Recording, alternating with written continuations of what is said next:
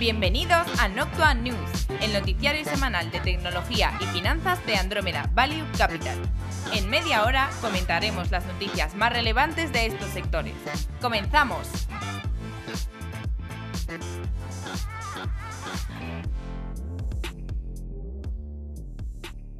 Bienvenidos al episodio décimo de Noctua News y como lo prometido es deuda, dijimos eh, las semanas pasadas que tendríamos pendiente hacer un especial de gaming. Así que, pues esta semana ha tocado, vamos a darle un repaso a toda la Next Generation que viene y cómo es la estrategia de las compañías, cómo la están montando cada una. Y para ello, pues hemos traído al que, bueno, ya anunciamos en algún otro capítulo bajo el seudónimo del Elfo Oscuro, pero que es Jorge. ¿Qué tal, Jorge? ¿Cómo te encuentras? Pues muy bien, muchísimas gracias por la invitación. Y nosotros encantados de que estés aquí. Y también aprovecho para saludar por el otro canal a Juan de Dios. ¿Qué tal, Juan de? Muy bien, aquí esperando aprender mucho de nuestro gran elfo. Fenomenal. Vale, pues si Jorge está con nosotros es sencillamente por la experiencia que tiene en la industria. Entonces, sin poder desvelar en qué trabaja él concretamente, bajo el anonimato, que puede ser mucho más interesante, vamos a hablar libremente de cómo está la situación actual y es muy importante también la visión que nos va a aportar Jorge eh, para entender pues, el, posicionamiento de, cada compañía y cuál es la estrategia que están siguiendo. Entonces, para que los oyentes nos podáis seguir un poco, hemos montado el episodio como en tres partes, sería o, tres divisiones, aunque las podemos ir mezclando, que sería la parte más conservadora, que es la estrategia de Sony, la parte más arriesgada, que es la estrategia de Microsoft, o, bueno, de Xbox, pero entendemos que es Microsoft porque va a plataforma, y en tercer lugar, la situación general de la industria, tanto cómo afectan los streamers, como los eSports, etc. Entonces, bueno, por empezar con la primera parte, eh, aunque también podemos ir entrando en estudios si queremos, o si queremos concretar en algún videojuego, pues adelante los tres. Eh, para empezar, eh, iríamos con Sony y decimos que es la parte más conservadora porque ellos están basando en la marca y en la enorme IP que han ido montando estos años con las adquisiciones de estudios. Entonces, va a ser su estrategia más fácil también, ¿verdad?, a la hora de vender consolas. Microsoft, sin embargo, Xbox, pues va más a la idea de la plataforma. De hecho, Jorge, tú ya tienes la Xbox, la has estado probando largamente. Eh, ¿Qué tal? ¿Sensaciones?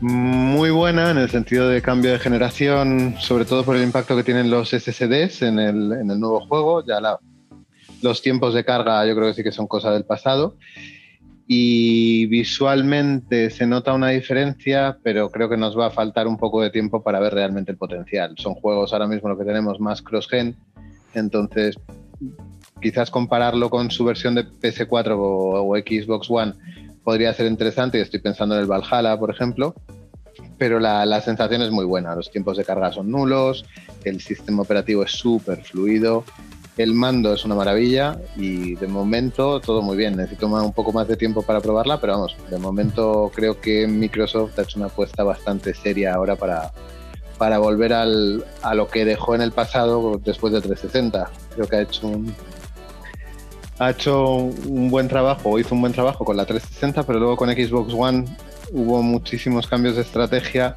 y eso ha mermado mucho en su base de usuarios, en el tipo de, de experiencia que generaba y con Xbox Series X creo vamos por el buen camino seguro. Hmm. El otro día estaba hablando contigo y, vamos, creo que me lo, confirmas, es la tónica general. Eh, faltan juegos, ¿no? Es decir, eh, es un poco lo que decía, ¿no? Parece que Sony te quiere beber mucho de lo anterior y Xbox, que iba a salir con lo fuerte que se supone que era el Halo Infinite, para, reventar ahora sabiendo que, que Sony andaba un poco más floja en el inicio, pues al final han tenido problemas de, producción de Halo y, el hecho es que la consola ya está en el mercado. Entonces, es eso, no hay. Es decir, los juegos que tienes son los cruzados, no tienes juegos Next Gen puro, puro, que es, el problema. Porque de hecho tú el que estás utilizando ahora, el que has estado probando ha sido con, con Valhalla principalmente, ¿no?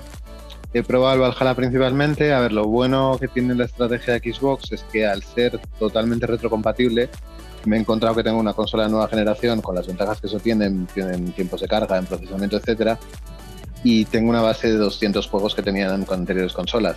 Entonces, en sí, el revisitarlos, el de repente abrir, te pongo un ejemplo, estaba abriendo juegos que no jugaba hace 6 años, como puede ser el Oblivion, que es el anterior a Skyrim, el de, el de Bethesda, y es una maravilla. O sea, es una maravilla porque la sensación como jugador es distinta. Ya abres una puerta, entras en una casa y es instantáneo. No es como antes que tenías la barrita del tiempo de carga. y eso en cierta manera sí que te puede ayudar como, como, usuario a aprovechar más la experiencia. No te limitas únicamente a los Valhalla de turno o al Watch of Legion y tienes esa base de juegos anteriores que puedes otra vez experimentar de otra manera.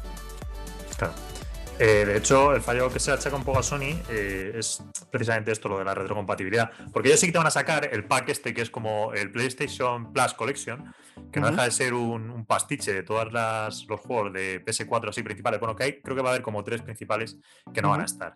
Eh, pero sí, es un poco el intentar dar su solución de retrocompatibilidad, que es muchísimo menor, creo, que lo que te ofrece Xbox, porque Xbox puedes ir mucho más atrás. Aparte mm. que se supone que el, collection de Play creo que a futuro lo vas a tener que pagar. Bueno, de hecho no sé si en inicio, en inicio lo tienes que pagar, ya, ya me dio. Al usuario de PS5 le regalan el PS Collection, al usuario de PS4 lo tiene que pagar. Eso. Pero es verdad que es un poco como una respuesta a lo que ha hecho Xbox. O sea, no suena, no suena natural, ¿vale? En el sentido que no lo han trabajado de la misma manera. Mientras que Xbox, con todos los juegos anteriores, ha intentado optimizar, ha intentado desbloquear los FPS para que vayan más fluidos, incluso ha metido packs de texturas nuevos, ha trabajado bastante más en la experiencia con esos juegos antiguos. En, Play únicamente lo que han hecho es coger los juegos de PC4, se ejecutan en modo PC4 e incluso en esos juegos puedes usar el mando de la consola anterior, pero no está aportando nuevas mejoras a esos juegos existentes, salvo el hecho de, en algunos casos, desbloquear las FPS. Creo que son dos, dos formas de verlo distintas. La Xbox ha apostado ahora ya por, por una experiencia con todos los juegos que ha sacado desde la primera Xbox. Que si te han gustado, los puedes jugar ahora, em, con, tiempos de carga, como decíamos, más rápidos, con una experiencia un poco distinta y bastante mejorados. Otra cosa que tú también eh, querías comentar, que le has dado bastante importancia, de hecho, vamos, yo no le he dado tanto a, tanta relevancia, lo has puesto tú en las notas, es lo de los gatillos.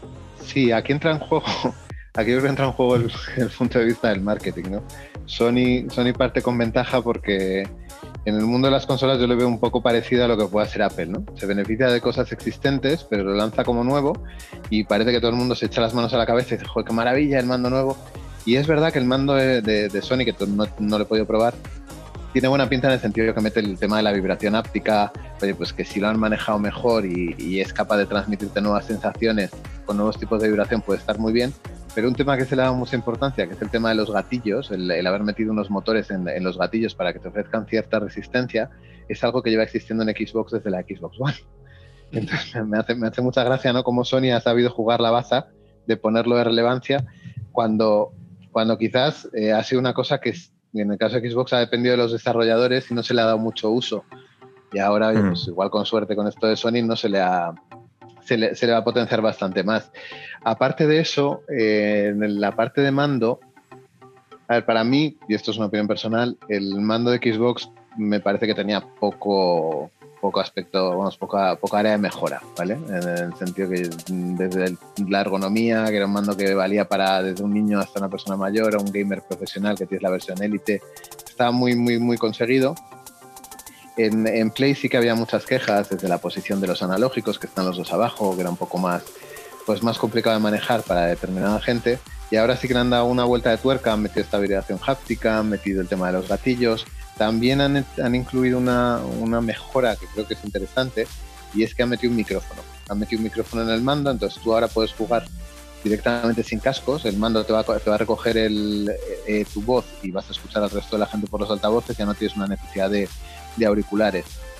Todavía falta por ver cuál va a ser el, impacto que eso va a tener en la batería, lógicamente. Si vas a hmm. tener un micro abierto todo el tiempo, con la vibración óptica, con el tema de los gatillos, pues veremos si efectivamente el, mando sigue teniendo una autonomía Ahora que también, como te entre el audio por los mandos, si quieres jugar un shooter serio, no, creo que des una. De todas maneras, hombre, yo entiendo que esto será también un poco. Es decir, que tal vez es una solución que para niños, para jugadores no tan profesionales, puntualmente pueda ser algo más interesante o se le pueda sacar algo de utilidad. Sí, sí, yo creo que sí. Ahí Xbox en el tema de los mandos también se ve una apuesta clara por, por ser una plataforma y no ser una consola. Porque mientras que, Play se ha basado, Sony se ha basado en oye, mejor experiencia para el propio usuario de PlayStation, Microsoft ha metido mejoras que son bastante útiles para, el cross-platform, para jugar a través de diferentes dispositivos con el mismo mando. Ahora, por ejemplo, el mando Xbox lo puedes emparejar con la Xbox, pero a la vez lo puedes emparejar con el PC, con el móvil, sin necesidad de nada. que eso de cara a su plataforma de ser un proveedor de servicios, digamos, de, entretenimiento, pues creo que tiene mucho más sentido que el hecho de encajonarte a jugar con la consola o no puedes usar el mando. Es un poco lo que te hacía esta día cuando te hizo el anuncio. Exactamente, exactamente. Creo que han sabido beneficiarse de eso y, lo que hablábamos justo esta mañana, es decir, el, hecho de que, de que ahora un proveedor de, videojuegos te saque un mando de este estilo, te cambia un poco el juego, ¿no? Y mira, ya la consola, si tengo, si le mezclamos, que luego hablaremos de eso, del tema de Xcloud, ¿no? Que ya te lo, te lo puedo procesar en otro lado y tú tienes un mando y con eso eres capaz de tener las mismas sensaciones que tienen una consola de 500 euros, pues creo que te empieza a tener bastante sentido el tema de las, de las suscripciones. Sobre todo porque te abre el melón, que es un poco lo que le veíamos nosotros a esta día cuando salía, que no tenía pues un catálogo de videojuegos, que luego ha hecho partnerships y demás, pero no tiene la profundidad que tiene esta gente, ¿no? Poco como dicen en inglés, cherry picking cosas que tienen sentido y lo vas adaptando a lo que dices tú. Si lo ves desde una capa de abstracción mayor, es, oye, una apuesta por una plataforma, una apuesta por lo que es mm. una consola que se queda un poco no anticuado, porque sí que la han sabido renovar y demás, y han utilizado bien, como tú dices, porque nos está haciendo un review perfecto de, las dos consolas, pero sí que han, sido inteligentes en dentro lo poquito bueno o las mejoras que han metido, pues darle mucho marketing para pulirlas y vestirlas muy bien, ¿no? De cara al público, aunque como dices tú, no han sido grandes innovaciones. No, la plataforma creo que ya estaba. Me refería a Sony en esta última parte. Sí, sí, sí, sí, sí. el Sony lo que tiene bueno es que ya tiene la base de usuarios, al final ha ofrecido, yo creo que nadie discute que Sony ha trabajado fenomenal las IPs. yo de hecho he tenido las dos consolas en paralelo, aunque siempre me he decantado un poco más quizás en, los últimos años por, Xbox, pero he tenido las dos consolas porque Sony ha sabido trabajar muy bien el tema de los juegos que tenía y como tal, como entorno consola, la experiencia que te podía ofrecer ahora te metes en un, en un juego un poco, si queremos llamarlo de alguna manera, incomparable, ¿no? Porque dices, bueno, yo tengo una persona, una empresa que se está dedicando a ofrecer experiencia en casa, si quieres, con una consola adelante, con una tele muy grande, con un mando muy bueno y unos juegos fantásticos, que, oye, estupendo, frente a otro tipo de a otro tipo de estrategia que va más por, oye, me da igual que estés en tu casa, me da igual que tengas la consola y yo lo que quiero es que tú seas capaz de jugar a lo que te gusta donde quieras. Que es otra película totalmente distinta. Y no me compres los juegos, yo te dejo una suscripción. Yo te voy a poner 180 juegos o 200 juegos que se irán ampliando con las nuevas IPs. Creo que son dos estrategias bastante distintas, cada una con su parte buena y, lógicamente su, parte mejorable. Pero aquí mm, lo veo, no sé, veo que estamos en un momento un poco de disrupción de este sector creo que Microsoft está jugando más a, hacer un Nintendo nuevo y Sony sigue siendo el tradicional porque ahora mismo es el grande. Sony ahora mismo es el que vende muchísimas consolas, el que tiene muchísimos fans y, fans que a veces no saben, ni siquiera quieren probar lo otro porque les está funcionando muy bien lo que hacían hasta ahora. Sí, de hecho, nosotros, claro, cuando hemos hecho eh, los análisis siempre de cara al fondo, eh, la idea es un poco esa, que, que lo que te sale como más arriesgado es Xbox, pero claro, es lo que te puede funcionar. De hecho, es más, eh, era esta mañana creo contigo cuando lo comentábamos un momento, eh, lo de Kinect, la, cámara que introdujo Xbox en hace dos generaciones, que bueno, al final, de hecho fue el, inicio de la venta del anterior, eh, que produjo que las ventas fuesen mucho menores, porque te hacía la consola 100 euros más cara y al final pues era una, funcionalidad que, no acabó de, de, explotar. Que es un poco el peligro también de Xcloud, ¿no? Que digas, vale, pues Ahí eh, Xbox en ese momento con Kinect intentó tirar por aquello, fue un fracaso y de hecho Sony pues le ganó. Ahora existe un poco también el riesgo, ¿no? Que estés intentando pivotar a otra estrategia desde un punto de vista tecnológico que digas, vale, pues me voy por la parte del cloud, pero que, oye, la gente en el futuro pues no abrace el cloud y, vuelvas a fracasar y, Sony gane. Lo que pasa es que, bueno, yo creo que da un poco la sensación de que esta vez pues, y ya no es la sensación, es decir, los datos están ahí, son bastante claros, es que esta vez esto es mucho, mucho más fuerte, ¿no? Es como mucho más sólido. Yo creo que fue un poco respuesta a Nintendo, ¿no? A mí me da la sensación que Kinect vieron de repente cómo renacía Nintendo de las cenizas, porque no olvidemos que Nintendo, cuando saca la Wii, y que fue un momento un poco después cuando salió Kinect de Microsoft, eh, Nintendo estaba en unos números bastante malos. Estaba después de GameCube con un sabor bastante agridulce en términos de, de usuarios, de juegos, de IPs, no perdió bastante base Y, de repente con la Wii explotó. Con la Wii, pues gente que no había hmm. jugado en su vida, de repente pues, lo compró para sus hijos. Era un juego muy, muy sencillo porque no necesitabas un conocimiento ni necesitabas un manejo de un mando, sino era el puro movimiento el que, el que te facilitaba esa experiencia. Y ahí Microsoft hizo una apuesta muy grande por esto, pero en detrimento de, de potencia, en detrimento del camino que estaba llevando Sony y eso tuvo, vamos, el mayor impacto fue con Xbox One, que tuvieron que echarse hacia atrás. Ahora mismo Kinect, para que nos hagamos una idea, ni siquiera es compatible con la nueva consola, no tienes forma de conectarla. Mientras que las nuevas X One S y X One X le dieron un poquito de continuidad comprando un adaptador, yo la he tenido y ahora mismo te digo que con la consola anterior la, la acababa usando para Skype. No, no tenías nada, no existía, no existía nada. Era una cámara muy cara para un Skype muy chulo, ya está. O sea, no. Sí, que la utilidad era escasa. Vale, eh, bueno, eh, si queréis hablamos un poco también de la parte de las IPs, que es muy importante. Eh, porque bueno, ya sabemos que ahí Sony es la que está más fuerte. De hecho, no sé si has visto tú, Jorge, esto que hicieron. Porque yo no lo vi en. No me suena verlo en The Last of Us. Creo que lo vi en el tráiler, luego en el juego no. Pero bueno, lo han ido metiendo que es como esta especie de intro de presentación, tipo. como si fuese la de los Vengadores, la de Marvel, ¿vale? La de Marvel de Disney. Pues un poco igual, pero con las IPs de Sony que te sale pues Shadow de Colossus, eh, God of War, Days Gone y tal. Está, está bien. Eh, porque, o sea, ¿cuál es tu opinión, Jorge, un poco de la parte de las IPs? Creo que hace falta un poco de tiempo, pero de nuevo creo que Microsoft va por buen camino. A ver, no, no, hay que olvidar que la posición de Sony es, desde mi punto de vista, totalmente dominante. O sea, no, no creo que ni en Microsoft ni en Nintendo tengas juegos de la calidad de, de un Last of Us 2 o, de un God of War. Pero creo que Microsoft se lo está tomando en serio. Es una cosa que llevará un poco de tiempo, pero con la compra de Bethesda yo creo que ha dado un, a puñetazo en la mesa. He dicho, mira, eh, esto va por ganar base de suscriptores y para ganar base de suscriptores necesito IPs que puedan competir con eso. Y, y, creo que pues, vamos, el hecho de Bethesda creo que puede tener muchísimo impacto en jugadores bastante hardcore que estaban muy vinculados a, determinados juegos de este estilo, siendo multiplataforma, y ahora mismo van a ver en Xbox la única posibilidad de jugar a ellos. A hmm. mí particularmente el Elder Scrolls, el, Skyrim o el Oblivion, eh, Morrowind anterior, que me parecen juegos a los impresionantes a los que puedo dedicar mil horas a cada uno fácil. Y el hecho de que ahora me digan eh, no lo vas a tener en Play, si tuviese, si mi apuesta personal hubiese sido por la Play 5, y veo esa noticia, eh, sé que automáticamente mi cabeza me va a decir, vale, no sé en cuánto tiempo, pero te vas a comprar la Xbox. Son de los que llaman juegos vende consolas. Totalmente. Pero es que así, es verdad. O sea, a ver, son buenas IPs. Al final tienen Doom, tienen los Elder Scrolls. Yo no los he jugado, la verdad. Eh, tiene, bueno, hombre, tiene Minecraft, que es Moyan. Bueno, hace tiempo Moyan es el estudio. Aunque bueno. Son bases distintas. Yo también creo que Microsoft aquí está apostando por cualquier tipo de usuario si miras las IPs que, están comprando y las IPs que tienen, eh, tienes un abanico de juegos, como has dicho, que te va desde Minecraft, que a mi hija de 6 años le encanta, y, tienes juegos, luego jugadores de todas las edades a ese, juego, pero te va luego hasta un, hasta un Elder Scrolls, o sea, te intentas abarcar todo el abanico, yo creo pensando en ese, no soy una consola, soy una plataforma y quiero dar un servicio pues como un Netflix, ¿no? Con la, tengo mi parte infantil, tengo mi parte adulta, pero intento abarcar todo el espectro de usuarios posible. Incluso si me apuras, hasta intentar reconducir los usuarios de PC. Sí, es que, claro, es que ese es el problema. Volvemos a lo de inicio. Bueno, el problema o la ventaja de Microsoft.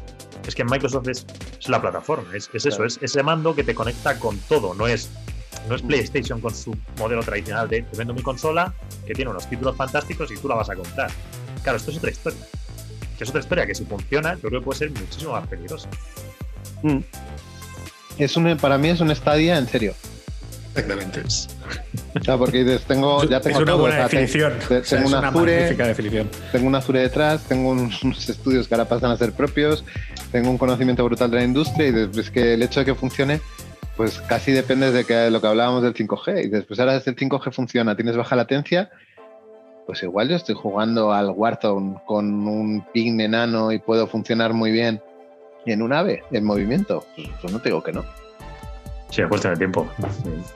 Vamos, eh, creo que es el objetivo. En cuanto, es decir, en cuanto tengas esa latencia solucionada, es que es verdad, porque sí, porque juego en mi casa, pero puedo jugar en otro sitio.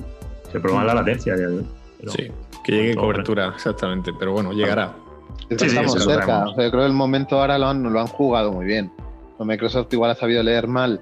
Eh, yo creo que Xbox One a todos los efectos, incluso salía la noticia de Phil Spencer que decía que en algún momento hasta se plantearon dejar de fabricar consolas después de Xbox One, porque ahí tomaron un camino bastante peligroso, se obcecaron muchísimo con la, utilidad de Kinect, incluso en detrimento de la potencia de la consola. La consola en sí era potente, pero como, como guardaba parte de ese procesamiento para Kinect, pues lógicamente limitaba al usuario normal.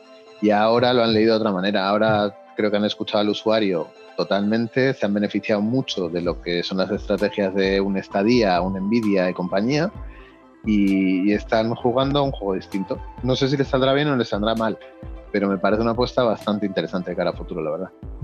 Y además, justo, fijaos el timing o el momento de la adquisición de Batesta, que es a pocas semanas realmente del lanzamiento, con ya anuncios previos y demás, Justo yo creo que, perdona, Juan, es que creo que lo dijeron, sí, a los dos días o tres era cuando podía reservar.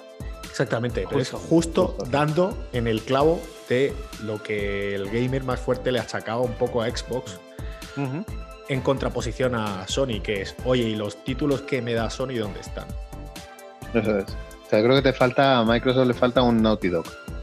Le falta alguien que te haga ese tipo de juegos que es que te vendo, te vendo una película si quieres. O sea, tú sabes la jugado también, es decir, Last of Us 2 en sí eh, es otra cosa. O sea, si lo comparas con la mayoría de los juegos que tienes, tiene un guion muy elaborado, tiene una, bueno, la factura gráfica es brutal para lo que era la consola y yo creo que con Microsoft con esto lo que dices, mira, que no te estoy vendiendo únicamente una consola que ya sabíamos que tenía una capacidad de procesamiento brutal, sino que además estoy apostando por ponerte delante IPs que van en esa dirección. Aún así, creo que todavía le faltan más adquisiciones conociendo a Microsoft, porque una vez que apuesta ya sabemos que no se queda normalmente a media tinta. All the way. Sí, es como que están en una escala del, 1 al 10, pues en un 7, que falta el último punto final. Pero sí, sí. Yo, macho, la verdad es que me pregunto muchas veces, sobre todo visto estos últimos movimientos, eh, la consolidación de la industria, porque es esta sensación de que de que van a, van a comprar estudios. Eh, es más, eh, Microsoft, sabemos durante el verano, luego nos. Creo que nos llegó a salir pública la información, pero vamos, nosotros por fuentes sí que nos lo confirmaron. como ellos intentaron comprar a Warner Bros. en Montreal. Lo que pasa es que, bueno, pertenece a ATT, ATT lo está valorando para bajar deuda y luego al final lo tiraron para atrás. De hecho, lo que va a hacer ahora ATT es vender a la CNN. Eh, pero tienes eso, tienes también, igual, eh, Take Two esta semana que compraba Codemaster, que es el estudio este británico, sobre todo dedicado a tema de coches. Que Codemaster este año se ha pegado una subida del 40%. Y el año pasado al CEO de Take Two le preguntaban sobre el M&A y decía, bueno, sí es una posibilidad, pero no tenemos tanto interés, está bien el estudio y tal. O sea, y eso me lo dices el año pasado, pero este año pagas a la compañía una oferta de adquisición después de una subida del 40%, ¿sabes? Y, y ese mismo día aprovechó, no sé si lo viste, para para mandar un anuncio bastante directo a Microsoft con lo del tema del Game Pass. No sé si viste que decían que, que, sus juegos al final no, no, veía, no veía mucho sentido en meterle en este tipo de suscripciones porque eran unos juegos mucho más caros, elaborados, tal, Bueno, yo creo que se van, se van posicionando con lo que ven que van a tener por delante, pero sí, estoy contigo. O sea, el tema de, de las adquisiciones en, en, el sector, yo creo que va a tener bastante movimiento en los siguientes meses. Sí, de hecho a nivel de estudios ya vas viendo cómo se posicionan, porque tienes a Electronic, que sí, totalmente te ha abrazado eh, la parte de cloud, ahora te han hecho el acuerdo en el Game Pass, entonces van con Microsoft. Tienes a Ubisoft, igual con Uplay, eh, se han metido. Tienes a Activision, que bueno, eh, al final entre Call of Duty y la barbaridad que están haciendo ahí, y casi World of Warcraft beben con eso. Y luego la más gracia, sin lugar a dudas, es, es Take que no, no está participando por el momento en nada. Activision se ha metido también en un juego interesante, yo creo. Activision con el cambio, con el cambio que hizo con el con el Warzone de meterse en el free to play, creo que también está, a ver, eh, lo hemos visto, vamos, lo vemos con el Fortnite, ¿no? Vemos los, los números que reporta Epic al final. Y después, si, si un Call of Duty que ha sido un vende consolas en el pasado, que ha sido y sigue siendo un juego que tiene una base de usuarios brutal, directamente lo ofrezco gratis, porque seamos realistas, mucha base de las personas que juegan al, Call of Duty lo que quieren es el multijugador, y ahora mismo el multijugador o lo tienes en competitivo, en multijugador normal, que ahí tienes las ligas, el eSports y toda la compañía, que ese va a seguir ahí, o lo tienes en la base masiva de usuarios que ahora mismo se está volcando en el Warzone. Y ahora me compro la consola y puedo jugar a Warzone en modo free to play y lo que te estoy vendiendo es modelo, modelo Fortnite, ¿no? Oye, que te vendo skins, te vendo el pase de batalla de turno. así. Y también es una apuesta que tiene, que no acaba de tener, vamos, que creo que tiene su gracia también.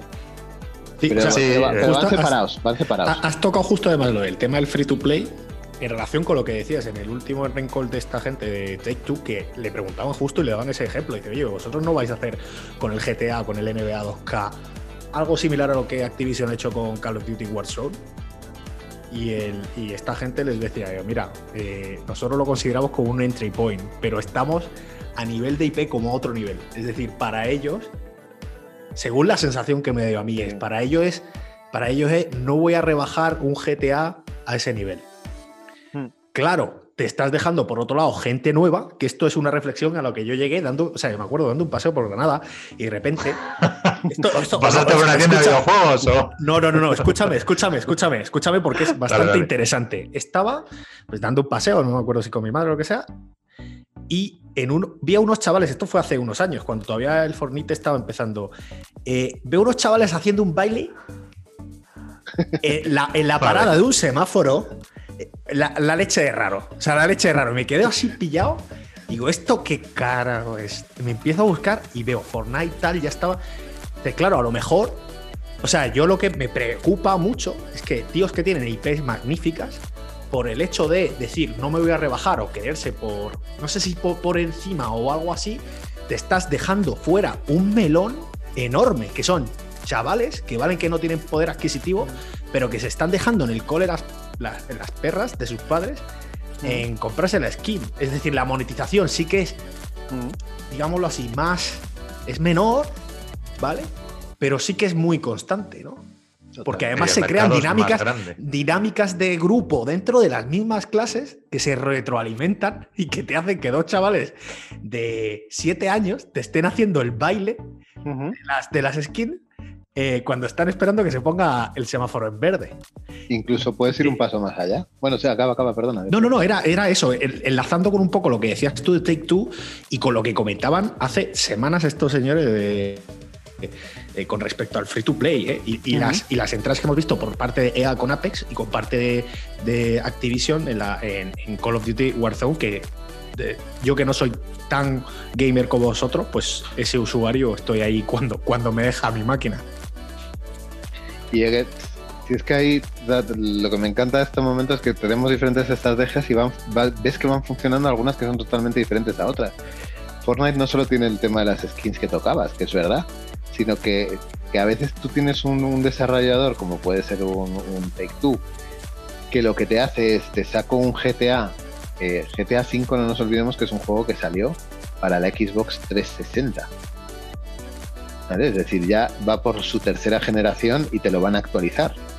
Y lo que tiene luego es la base online y te lo voy sacando a lo largo del tiempo y tienes exactamente la misma, la misma historia. Lo que pasa es que luego tienes la parte online, que hay mucha gente que, que sigue jugando y tal. Y luego tienes un Fortnite que a lo que juega es actualidad. O un Fortnite te saca temporadas distintas cada dos meses y medio y tú tienes lo que decías, una base de usuarios que está esperando ese cambio. Eh, La base del juego es la misma, pero te cuento una historia un pelín distinta, te vendo nuevas skins, te bueno, yo el otro día alucinaba porque vi que, que habían metido un baile de TikTok de los que durante la pandemia estos se han hecho tan famosos, no sabréis, bueno, los habréis visto seguro, pues ahora lo tienes en, en Fortnite. De Trump. No, no- no es solo, no es solo ya que Fortnite te marcaba, te marcaba una serie de, de bailes por sí mismo, sino que Fortnite sabe beber del mercado y decir, oye, ¿qué cosas están de actualidad? Te pongo este baile y mi hija me estaba preguntando, oye, ¿me lo puedo comprar? Y desde el baile, te estabas hablando de un baile que te cuesta, no sé, 8 euros. Sí. Claro, si tú Pero que te, te lo piden, te lo empiezas a quieres sumar, comprar. claro, No. te, te empiezas a sumar y son negocios los dos totalmente válidos. O sea, yo ahí Two, oye, con todos los respetos por el GTA, me parece uno de los juegos más grandes que se han hecho, De tanto la el GTA historia. V, sí, a mí me parece ni el Red Dead Redemption, o sea, me parece que tiene unas facturas brutales y son juegos muy entretenidos, muy elaborados, pero ojo con desechar la otra base de usuarios. Porque no todo el mundo quiere jugar esa experiencia de voy a invertir 80 horas en acabar una historia el hecho de juego un rato, juego con mis amigos, hablo, me lo paso bien, hago un poco el tonto y además mientras espero en la pantalla puedo bailar y no sé qué, pues está funcionando. Bueno, Aquí ya cada uno con su estrategia. otra cosa que me planteaba respecto a, esta, este cambio, digamos, generacional era lo siguiente, ¿vale? Yendo un poco más allá, y es. Al igual que cuando tú estás en el colegio, yo me acuerdo, y vas cambiando un poco, cambian tus gustos según creces. No sé si a veces. No, gustos, sino, oye, pues determinados tipos de juegos, yo me acuerdo, ¿no? Cuando le daba más y tal.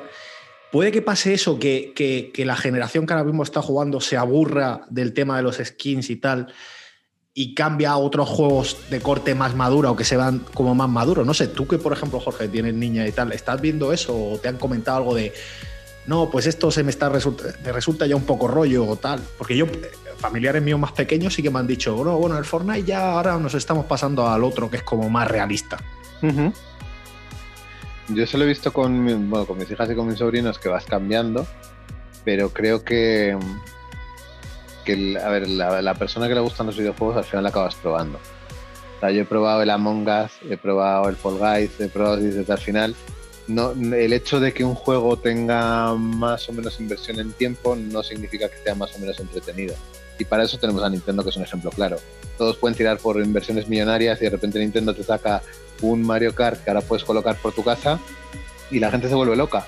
O sea, con esto te quiero decir que, que es verdad que los gustos se pueden ir cambiando, pero eso no significa que siempre vaya, o sea, que, te limite a una determinada edad el jugar a un Fortnite. Porque ellos ahora pueden cambiar, es verdad que su evolución natural será, oye, ahora que me manejo bien, pues voy a probar un Call of Duty, y ahora que lo puedo ver, o voy a probar un GTA, claro que sí, o voy a manejarme muy bien en juegos de coches, ¿no? Como el Gran Turismo, el Forza, lo que sea. Pero no quita que vayas jugando, o sea, yo, veo el espectro del usuario, si queréis, en, lo puedo dividir en, en dos, ¿no? entre el tradicional que compite o que quiere competir y que le gusta ese tipo de juegos, y luego el que juega para divertirse. Y el que juega para divertirse es mucho más abierto de lo que parece. Puedes jugar en móvil, puedes jugar en iPad, puedes jugar en Nintendo, en Microsoft, en lo que sea.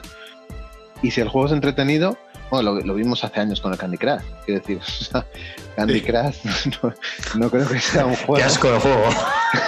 no creo que sea un juego que voy a decir, joder, qué bien, ¿no? ¿Cuántos polígonos tiene la, la chuchería de turno? Pero sin embargo, vimos que la gente era capaz de invertir muchísimas horas en una franquicia que sacó pues mm. bastante beneficio de, ese tema. De, hecho, la compró Activision. ¿En qué categoría de jugador os encontráis cada uno de vosotros? ¿Tú, Jorge? Eh, espera, pero ¿en qué, ¿cómo lo defines categoría? las categorías que decía Jorge. Uno es más como competitivo. Ah, Esto ya es un a nivel, a nivel más personal, ¿eh? Vale. Con amigos competitivo. me gusta estar ratos con el Warzone y meterme con mis amigos con quién mata más, eres un paquete tal, porque eso es divertido. En el pasado sí que me tomaba más en serio lo de competir en el FIFA y cosas así, tienes su entretenimiento, pero ahora creo que en general es de probar todo. O sea, tienes poco tiempo para jugar y mira, al final lo que quieres es tumbarte, pasar un rato entretenido y pues un Last of Us que es modo historia, te lo pasas fenomenal y un partido de fútbol con un amigo también. O sea, ahora estoy más abierto a todo que, el hecho solo de competir. De hecho, además, una cosa que has puesto de relevancia yo creo es el número de horas que, que le metes que directamente proporcionan en la mayoría de los casos a luego el resultado que saca en cuanto a competitivo. Y no puedes competir con un chaval de 15 años, eso está claro. Para, para nada. Yo creo que eso ya lo, he dejado por imposible. ¿Y tú, Flavio? Bueno, a mí. O sea, a ver, yo juego bastante. Eh, sí que es verdad que en la parte competitiva. ¿no? No, no, no, tampoco. O sea, a ver, yo en la parte competitiva juego Apex. de hecho, le he dicho a Jorge más de una vez que se anime a jugar Apex. Pero yo tampoco me animo tanto a jugar a Warzone, así que no damos ahí. Ahí no nos cruzamos. Eh, a ver, yo lo que pasa, y creo que también viene un poco con la madurez cuando vas evolucionando, estás pues, haciendo mayores, que claro, tú cuando juegas de pequeño no eres capaz de apreciar los juegos en sí. Los pasas bien, si no, de hecho, a veces la historia principal te días y te dedicas a hacer misiones secundarias que pierdes tiempo y hay juegos que ni los acabas. Pero es verdad que con el tiempo, pues los gustos se te desarrollan y, y aprendes a entender cuando un juego está bien hecho, cuando el diseño de niveles es correcto, cuando los polígonos, a grosso modo, es decir, los gráficos están bien montados, el juego tiene sentido, los NPCs, los enemigos se comportan correctamente. Entonces, al final es una industria que, igual que el cine, pues aprendes a valorarla. Creo que el problema es que está un poco más denostado, ¿no? Parece que es como, bueno, esto que juegan a videojuegos son cuatro frikis. Pues hoy día ya no, evidentemente.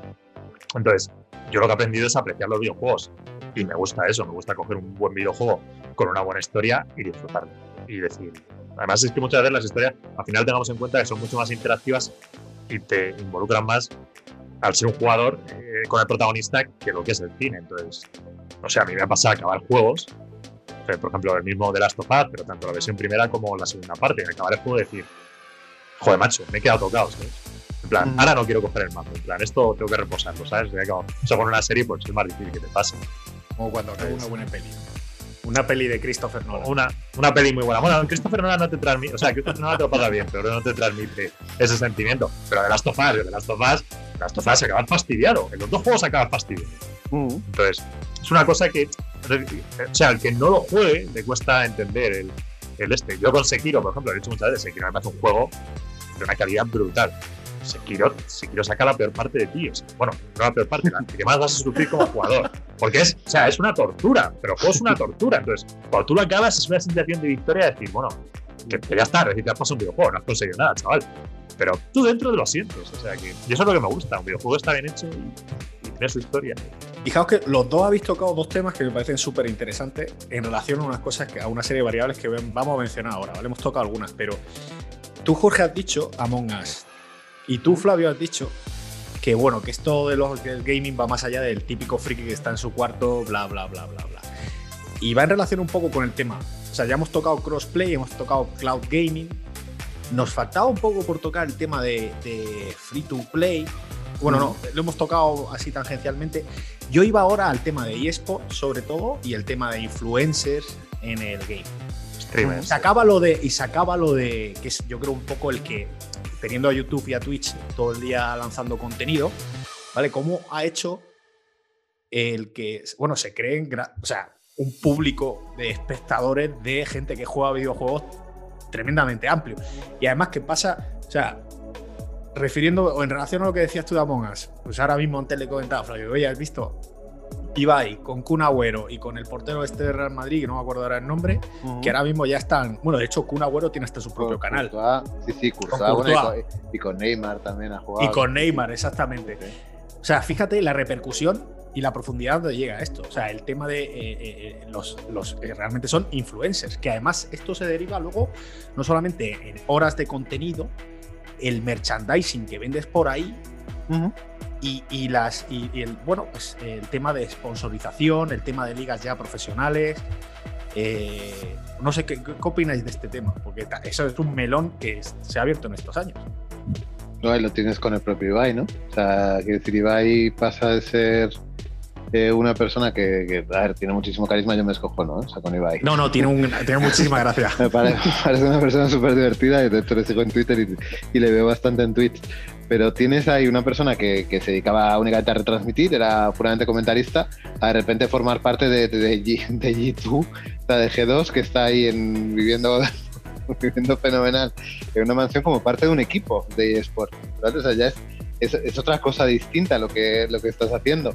Y ahí tienes el, el, el punto de, que no sé, que es una línea un poco, un poco vaga quizás ahora, de hasta qué punto vamos a considerar a, los participantes, a los jugadores como y profesionales de eSports o no. O sea, tú tienes tus ligas de eSports y tus cosas, pero luego tienes un montón de gente que, esto, pues le de turno, que es de G2, te está moviendo hacia el juego que él quiera. O sea, es un nivel de influencia dentro del eSports, o sea, es una combinación de las dos cosas. O sea, el movimiento de G2 me parece buenísimo por eso porque han hecho, han cogido a una persona que tiene muchísimo carisma y dice, yo no te lo voy a, yo no quiero que esta persona me lleve a apoyar a mi equipo, ta, ta, ta, para ganar campeonatos. No, no, no. Yo quiero que esta persona lo que haga es influir en los demás para que se metan en el mundo de los videojuegos, se lo pasen bien y si luego además, oye, pues alguien quiere competir y lo que quieras o apoyar a nuestro equipo, fantástico. Pero es una estrategia también bastante curiosa dentro del... Sí, son como especie de personaje de relevancia cultural así de estilo underground que traspasan el mundo del videojuego y llegan hasta pues a tener una entrevista en el show de Broncano eh, con un público de televisión masivo. Bueno, televisión para el que tenga Movistar, pero bueno, digamos que tiene cierto seguimiento a través de televisión, ¿no? Sí, bueno, sí, lo de Messi. Que, te presenten la presentación de que le, estaba en el escenario con Messi parecía la sensación de que Ibai como que no le saludaba. Ah, vale. Estás con Messi, ¿no? Delante. O sea, quiero decir, no sé, es, muy gracioso ese movimiento de la industria, la verdad. Lo que está combinando. Sí, pero bueno, eso se utiliza para, para abrir mercado.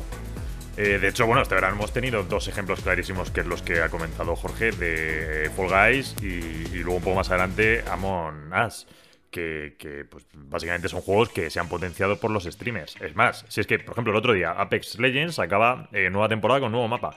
¿Qué hizo? Pues ya te cierra el fin de semana acuerdos con todos los streamers potentes para que estén jugando eh, a ese juego pues, durante 3-4 días para, darle, para darle fuerza.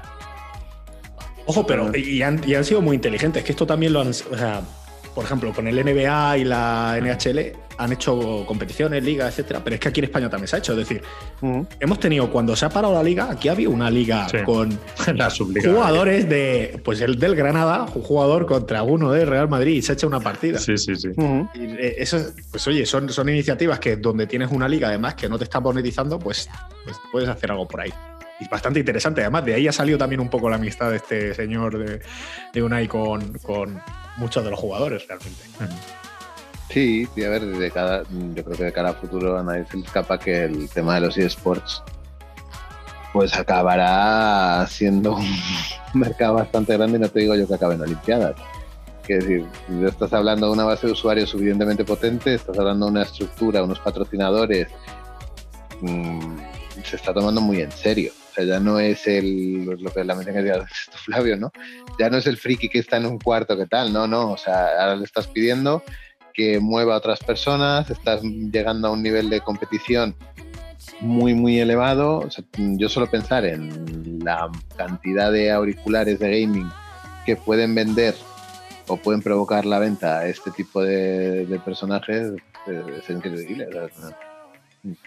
en tema de marketing es impresionante lo que pueden mover es otra, bueno, pues yo creo que es otro mercado que se va abriendo y veremos a dónde nos lleva, pero de momento tiene bastante buena pinta, la verdad. De hecho, lo bueno es que te consolida edades, porque antiguamente lo que pasaba es que, claro, tú en tu edad más temprana, más joven, eh, jugabas más pues, hasta los 18 o 20 años más o menos, luego llegabas a la carrera y como que las retenciones de, en, el mundo de los videojuegos te caían. Bueno, no retenciones porque no es usuario, o sea, no, no hay usuarios como tal, en un servicio de suscripción todavía, pero vamos, que el número de jugadores pues te caía y siempre los datos más altos estaban más abajo. Lo bueno ahora, tal vez también un pelín potencial este año con la pandemia, pero ya se está viendo desde hace varios años que es así la tendencia, es que las generaciones jóvenes te aguantan los videojuegos. Es decir, que cuando cumples 20 años, no, 20 años no dejas de jugar, cuando cumples 25 no jugar menos, sino que se sigue manteniendo. Y de hecho, bueno, hay picos, y en la pandemia ahora ha habido mucho pico, incluso de gente que había dejado de jugar y, ha vuelto. Eh, me, reía bastante cuando, pues con todo el tema de, de las nuevas consolas, hay un foro en el que sigo bastante, que es EOL, y ahí tienes los típicos hilos, ¿no? De reserva de Xbox, entonces la gente cuando se va acercando a las fechas se empieza a estresar, ¿no? Oye, que no me la han cobrado, que si me la han cobrado, que a ver si me llega, no me llega, que lo en Amazon. Es, es impresionante, porque tienes o sea, un volumen de actividad cuando todavía te quedan tres semanas para que salgan la consola que, es impresionante. Y claro, ya la gente eh, empieza, ¿no? empieza a quitarse sus miedos y empieza a decir, eh, pues eh, se abre otro hilo. Oye, jugadores de la Xbox, ¿qué edad tenéis?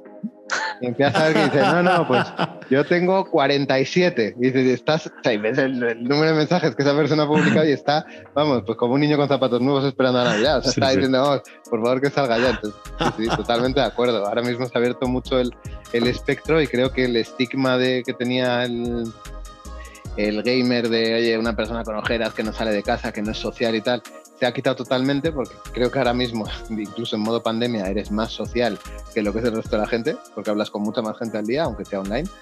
Y, ahora está mejor visto, porque puede jugar desde una madre que juega al Candy Crush o juegos de ese estilo, hasta su hijo que puede jugar a Fortnite o su marido puede jugar al Warzone. O da igual, es un sistema de entretenimiento más, como podía ser antes el vamos a darnos una vuelta al monte. bueno, Sí, ahora no se puede ir al monte, efectivamente. que, vale, oye, y para ir acabando, porque eh, de los juegos que vienen a futuro, ¿qué sería lo que más interés tienes por ahí? Eh, lo que más ilusión te haga. Creo que coincido contigo en que el Cyberpunk que está ahí, creo que me apetece bastante. Y lo que me apetece es ver cómo van a ser los juegos dentro de tres años sea, juegos puros que se desarrollen con esta nueva tecnología que, van teniendo las dos, Microsoft y, y, Sony, que lleven al extremo la parte gráfica, visual, etcétera, y que luego tengan una buena historia detrás. Creo que son los, los que más me apetecen en el sentido, nuevas IPs, pues el tipo de... El Starfield de Bethesda me apetece bastante, porque es puramente nuevo y Bethesda hace que no saca un juego nuevo, un montón de... una franquicia nueva bastante tiempo. Eh, uno que se llama About también me, me, apetece bastante, pero no sé. Sí, ese, ese, tiene buena pinta. Solo, solo sabes sí, que es algo épico, sí, el sí, mismo sí. tipo de juego. No, pero el trailer, el trailer, está muy chulo ahí, sí, sí, sí. Y Seguro que harán algo mejor que lo de Amazon con su videojuego. que también era muy el rollo. Sí, es verdad, la verdad es un poco al aire. Sí, Cu- Cuando hicieron la promo era muy así. El New Wall ese. ¿eh? Sí, Eso sí. aquello, ¿no? Vaya castaña, macho. Y luego lo nuevo de Naughty Dog, que es, es un estudio que me encanta. Me parece brutal todos los juegos que ha ido haciendo y seguro que, que tiene algo en mente que va a ser bastante chulo. Pero yo esperaría, tendría un poco de paciencia, porque creo que ahora pues nos va a tocar entre modo pandemia que los desarrolladores pueden hacer el trabajo que pueden y tampoco puedes correr mucho, esperar un par de años y ver, yo creo que vamos a ver juegos bastante, bastante interesantes. Sí, a mí me da un poco la sensación que, es, que Sony, como el stock de consolas lo tiene ahora un poco apretadillo por todas las noticias que han salido, ¿no? Tal. Creo que sí, que va en, es decir, bueno, también lo que hemos dicho un poco al, al inicio del, del, episodio. Que a las consolas que, claro, salen sin gran cosa. Entonces, ¿qué tiene Sony? Tiene el Demon Soul, que, a ver, oye, yo sinceramente sí que me gustaría jugar. Tiene muy buena pinta. Sí, sí, el Demon Soul tiene una pintaza en Entonces, yo sé que cuando caiga la, la, Play, si cae para Navidad, pues va a venir con el Demon Soul. Entonces, eso sí. Pero una vez a partir de ahí ya dices, ¿qué más hay, no? Porque sí, el, el Horizon tal vez el año que viene, pero ¿cuándo? ¿A finales del año que viene? Porque no han dicho nada. Y es cross-gen también. El Horizon te lo van a sacar para. Es verdad, iba a ser cross-gen, con lo cual, yeah. con lo cual es verdad, menos incentivos para la gente que todavía no se ha cambiado. GTA 6, Elder Scrolls 6. Sí, pero GTA 6 no te va a salir en 2021. No, no, no, 2021 creo que. Imposible. No, no, si no, ya habría algo en el mercado. Tienes el GTA 5 remasterizado y con, y con suerte, ¿no? Ya seguir jugando. Sí. No y sé, no, decían de... solamente que, que, iban a lanzar una actualización súper grande a finales del sí. año que viene. Sí, pero, pero, no. Hombre, tenían mucho trabajando en ello, ¿no? Muchas, muchas cosas, pero vamos, no decían que el GTA 6 todavía no. yo creo que nah. ellos siempre esperan a que la consola esté un poco más, más avanzada. Entonces, no sé, creo que vamos a vivir del Cyberpunk unos cuantos meses. Principalmente. Bueno, que todo sea eso, ¿no? Que todo sea y no, eso. Sí, y no tiene mala pinta. no, no, no. tiene buena pinta, tiene buena pinta. Si no, lo vuelven a retrasar otra vez más. no, esperemos que no, porque ese juego yo, no, yo creo que tiene el récord. Creo que tiene el récord de retrasos en un mismo juego. ¿Te acuerdas cuántas veces retrasaron The Witcher 3? Pues The Witcher 3 también lo retrasaron. Sí, ¿Tres lo retrasaron varias. No, no, no lo sé, pero yo creo que este gana. O sea, creo que este gana por uno. Tengo la imagen en la cabeza de ver esos anuncios que cuelgan en Twitter con el fondo amarillo y tal, y yo cada vez que veo eso, o sea, cada vez que veo en tendencia que sale este de Project Red o Cyberpunk, digo, mierda. O sea, lo primero que piensas es no es la fecha de salida, nos va a tocar esperar otra vez. Pero oye, si sale con menos bugs, oye, pues bienvenido sea. Bueno, aún así, aún así yo que saldrá con unos cuantos, porque eso tiene que ser grande del carajo. Pero bueno, oye, tampoco, mientras se pueda jugar y tal, siempre sabes que un juego tan, tan masivo pues tiene sus, sus pequeños problemillas. O sea, yo tampoco lo, sería partidario de castigarlo en exceso. Yo le comentaba a Flavio cuando veía eh, anuncios, o sea, contestaciones al anuncio del último retraso de Cyberpunk, gente que había pillado vacaciones para jugar al juego y que estaba echando espuma por la boca y blasfemando hasta niveles insospechados. Decía, mira, estos, estos mismos señores seguro cuando salgan y salga un buen producto, seguro que hasta se alegran. Vamos, Al final. O sea, a ver, yo no sé, Flavio, lo que opinas tú, pero a mí de los juegos de DC Project Red lo pueden retrasar lo que quieran, que a, a ellos se lo permito perfectamente. Sea, parece que hacen juegos que son muy, muy serios.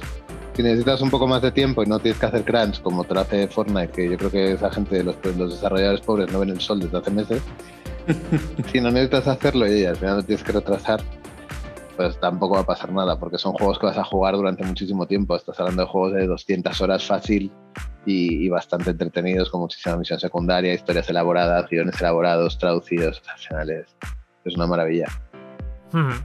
Y bueno, última pregunta, Jorge. Eh, bueno, que más o menos ya lo, lo, hemos comentado al principio del capítulo, pero ¿qué, ¿qué, estás jugando? Por si quieres ampliar ahí un poco el catálogo. Pues ahora estoy jugando, mira, a la vez estoy jugando al Valhalla, al Yakuza 0, porque Yakuza no había jugado nunca ninguno y ahora han sacado el Like Dragon este y quería, sí. Quería jugarlo. De hecho, el, el Like Dragon es Next Generation. Eh, ¿Solo? No, no, lo sé.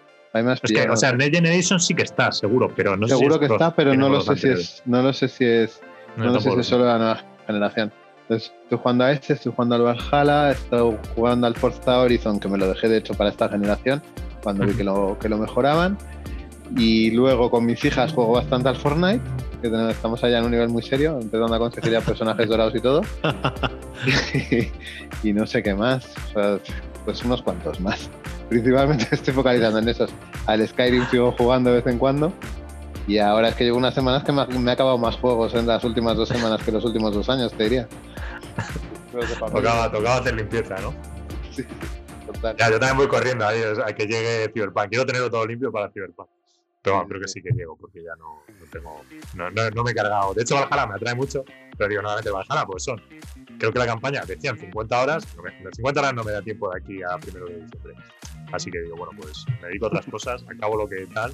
Y ya cuando acabe Cyberpunk, en su momento ya pillaré Valhalla. No es mala Así que- estrategia. No es buena estrategia. Luego siempre al final acabo tentado por algún otro juego, pero en fin, ya veremos. Sí. Que por las ofertas. sí, Eso ofertas y móvil cosas. Los anuncios de Amazon, cuidado con ellos. Eh, sí, sí, hay que tener muchísimo cuidado con, con la publicidad de Amazon y tal. Y con los descuentos, macho. Y como siempre te ponen estos descuentos de. Bueno, ahora no hay tantos hasta diciembre, porque como es temporada navideña. Bueno, Black Friday puede salir algo. Sí, en Black Friday ahí está el peligro. Descuentos de Steam, tal, para ver si pillas. Pero en fin. Bueno, que eh, muchísimas gracias, Jorge, por haber venido. La verdad es que lo hemos pasado muy bien y además le hemos dado una muy buena vuelta a cómo está la situación actual del mundo de los videojuegos. Eh, si queréis que Jorge vuelva pues el año que viene, dentro de unos meses, cuando sea, para, para ver cómo va evolucionando la situación y hacemos otro, otro especial, eh, pues de- dejárnoslos en los comentarios que lo tendremos en cuenta y está muy bien saberlo. Eh, Tú te lo has pasado bien, ¿no, Jorge? Muy bien. Como siempre. Muchas gracias, Andrómeda. Genial. Pues nada, muchas gracias a ti, Jorge. Y nos vemos la semana que viene. Un saludo a todos. Un abrazo. Un abrazo. Pueden contactar con Andromeda Value Capital por email en info@andromedavaluecapital.com, en la página web www.andromedavaluecapital.com, en redes sociales y en el canal de Slack.